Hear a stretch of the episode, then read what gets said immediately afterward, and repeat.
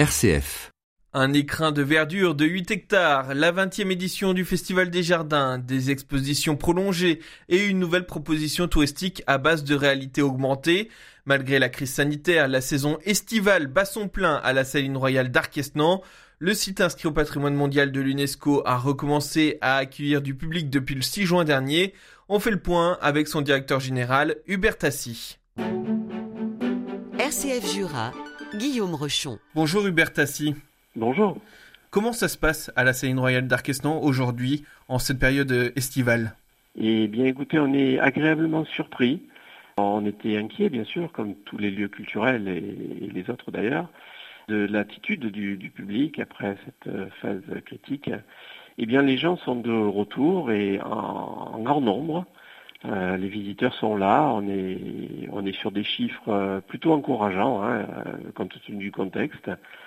Alors évidemment, une population touristique plutôt française, pour ce qu'on peut en juger jusqu'à présent quelques Néerlandais, quelques Anglais, mais une, majorité de, visiteurs français. De votre point de vue, il y, avait, il y avait une attente, il y avait un besoin des, des gens de retrouver des lieux culturels comme la Saline Royale d'Arquesnan Ah, je le pense. Euh, c'est vrai qu'on a la chance, nous, d'avoir à la fois les jardins et le Festival des Jardins, qui sont un lieu ouvert et dont on a envie après la période de confinement, et puis une diversité euh, de propositions euh, muséales également. Et on a eu la chance aussi de pouvoir travailler pendant le Covid pour euh, préparer notre compagnon de visite numérique, l'Histopad. Et on a ouvert en fait le 1er juillet avec ce nouvel outil de visite qui permet aux visiteurs de découvrir la saline telle qu'elle était au XVIIIe siècle. Vous avez parlé évidemment de ce 20e festival des jardins sur le thème du cirque. Il y a aussi cette exposition sur le cirque plume. J'avais demandé à Bernard Cudelac, puisque c'était sa dernière année d'activité professionnelle, d'être le commissaire d'une exposition à la fois sur les 37 ans d'activité du cirque plume et sur l'histoire du cirque depuis son origine. Donc c'est ce qu'il l'a fait. Hein. Et là, on a ouvert la première partie le 27 juin dans la Grande Berne, qui est le grand bâtiment où il y avait l'exploitation du sel.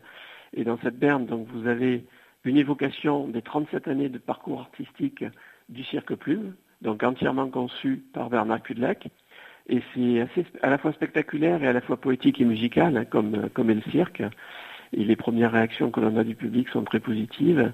Et puis le 24 octobre, nous ouvrirons la deuxième partie de cette exposition qui s'appelle Destin de cirque.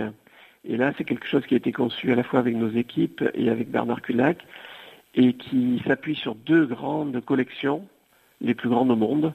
La collection privée du docteur Alain Frère, qui est le fondateur du Festival du Cirque de Monte-Carlo, et les collections du MUSEM de Marseille, qui a récupéré les collections des arts et traditions populaires. Donc on pourra voir à la saline des objets, euh, des affiches euh, jamais montrées à ce jour. Merci beaucoup Hubert Tassi. Je rappelle que vous êtes responsable de la Saline Royale d'Arquesnan dans le Doubs. Merci d'avoir répondu à nos questions ce matin. Merci à vous.